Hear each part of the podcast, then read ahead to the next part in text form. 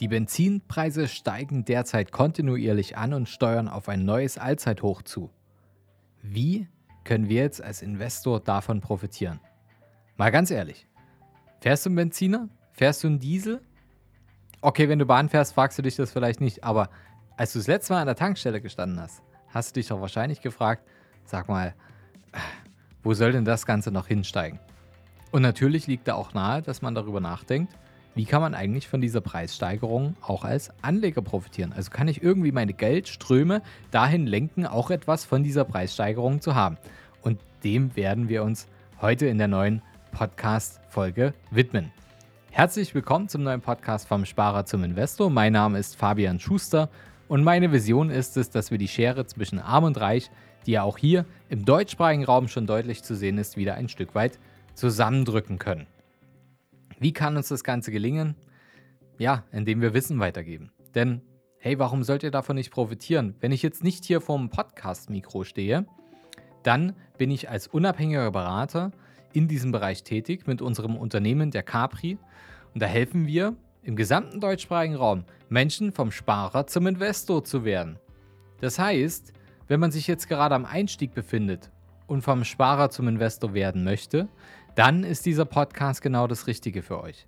Wenn ihr bereits erfahren seid und schon fortgeschrittene Kenntnisse habt, auch dann solltet ihr dranbleiben, denn dann werdet ihr heute auch wieder interessante Erfahrungen mit einholen können und vielleicht kann ich euch dabei helfen, ein Stück weit wieder bessere finanzielle Entscheidungen zu treffen.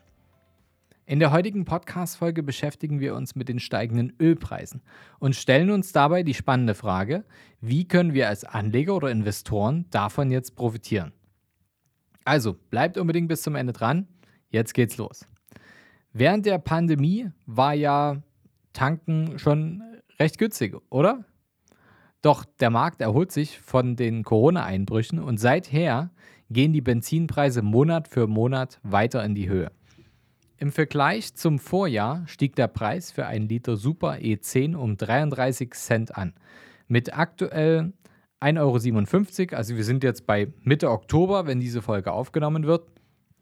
Ich bin gespannt, wo der Benzinpreis liegt. Vergleicht es doch mal. Vielleicht hört ihr gerade im Auto unseren Podcast und schaut mal links und rechts zur Tankstelle. Also mit aktuell 1,57 im Oktober, Mitte Oktober, kostet ein Liter so viel wie schon seit Februar 2013 nicht mehr. Auch bei Diesel ist der Preis im letzten Jahr deutlich in die Höhe gegangen. Hier waren es etwa 36 Cent pro Liter. Zum Jahreswechsel kommt dann noch die ansteigende CO2-Steuer hinzu, was einen Spritpreis von 2 Euro pro Liter nicht sehr unwahrscheinlich macht. Aber bleiben wir zunächst mal im Jetzt. Weshalb steigen die Benzinpreise aktuell so stark an? Um diese Frage zu beantworten, werfen wir mal einen Blick auf den Rohölmarkt.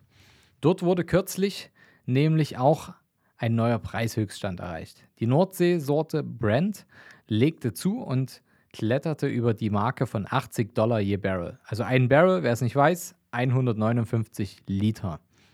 Damit ist der Preis aktuell auf einem Dreijahreshoch und die US-Rohölsorte WTI liegt auch nur knapp dahinter mit 76 Dollar. Dafür gibt es jetzt unterschiedliche Gründe.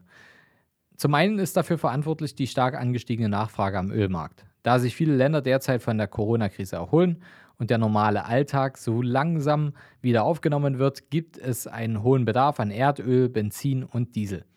Die Nachfrage ist also hoch, allerdings ist das Angebot derzeit recht knapp. Denn im Golf von Mexiko, einem sehr wichtigen Erdölförderer auf unserer Welt, sorgte der Hurricane Ida kürzlich für, für verheerende Schäden und demzufolge auch für Produktionsausfälle.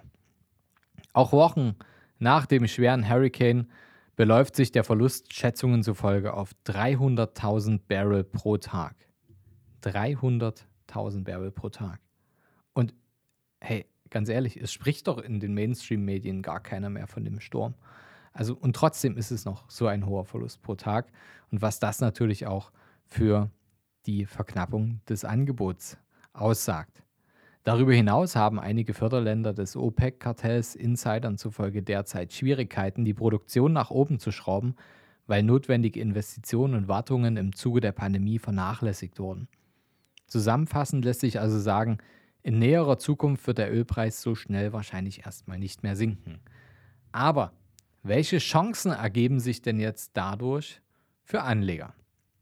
Wer Ölunternehmen jetzt in sein Aktienportfolio mit aufnehmen will, sollte sich auf eine ja doch hohe Volatilität, also eine hohe Schwankungsbreite einstellen. Zocken ist dann natürlich immer eine Option. Wer uns schon länger kennt, wird wissen, dass wir lieber den ja, eher längeren und sichereren Weg gehen. Denn für die Altersvorsorge ist das mit der Sicherheit schon eine wichtige Sache und ähm, Zocken wahrscheinlich nicht die richtige Methode. Die Aktien des Ölmarkts sind keine leichte Geschichte, da politische Einwirkungen wie die CO2-Besteuerung leicht Einfluss auf die Preisentwicklung nehmen können. Klar gibt es auch besonders heiße Kandidaten wie ConocoPhillips. Das ist das Öl- und Gasunternehmen, das zu den größten börsennotierten internationalen Energieunternehmen der Welt zählt. Oder ExxonMobil, der US-amerikanische Mineralölkonzern aus Texas. Aber hey, am Ende können auch die heißen Kandidaten durch politische Veränderungen wie etwa eine starke Förderung nachhaltiger Energiegewinnung die Kurse beeinflussen. Wer also auf den Ölmarkt setzen will, sollte trotzdem auf eine breite Streuung achten und ein Portfolio, das die Entwicklung der Ölmärkte, aber auch die Themen Strom und Nachhaltigkeit mit einbeziehend, scheint aus meiner Sicht die wesentlich sicherere Strategie. Und wer ein bis zwei heiße Kandidaten auf dem Schirm hat und die unbedingt in seinem Portfolio vertreten sein müssen, der kann natürlich auch, um das Risiko zu minimieren, auf das Core-Satellite-Prinzip setzen. Dazu erkläre ich jetzt aber nicht so viel. Wer es noch nicht kennen sollte, unbedingt unsere Podcast-Folge zu dem Thema anhören. Ich verlinke euch hier die Folge nochmal mit in den Show Notes. Abonniert unseren Kanal, denn nächste Woche gibt es wieder eine spannende neue Folge. Bis bald, euer Fabian. Schön, dass ihr dabei wart.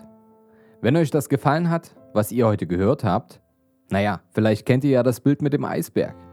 Genau, das war nämlich nur die Spitze des Ganzen. Wollt ihr wissen, ob ihr für eine Zusammenarbeit geeignet seid? Dann besucht jetzt unsere Seite kapitalreinvest.de/slash Kontakt und fragt für ein kostenloses Erstgespräch an. In diesem 30-minütigen Gespräch sprechen wir über eure Strategie, wie ihr erfolgreich in Immobilien investiert, Steuern sparen könnt, eure bisherigen Investments kritisch auf den Prüfstand stellt oder eurem Depot mal so richtig Aufwind gebt. Vergesst nicht, euer Geld vermehrt sich nicht von allein. Ihr braucht einen Berater. Ein Berater zeigt euch, welche Wege ihr gehen solltet und welche nicht. Wir haben im deutschsprachigen Raum bereits hunderten Menschen dabei geholfen, erfolgreich vom Sparer zum Investor zu werden und hohe sechs- bis siebenstellige Vermögen aufzubauen und zu erhalten. Wenn ihr wissen wollt, ob ihr das auch mit uns schaffen könnt, dann sichert euch jetzt euer Expertengespräch unter kapitalreinvest.de/kontakt. Den Link dazu findet ihr in den Shownotes unter dieser Folge.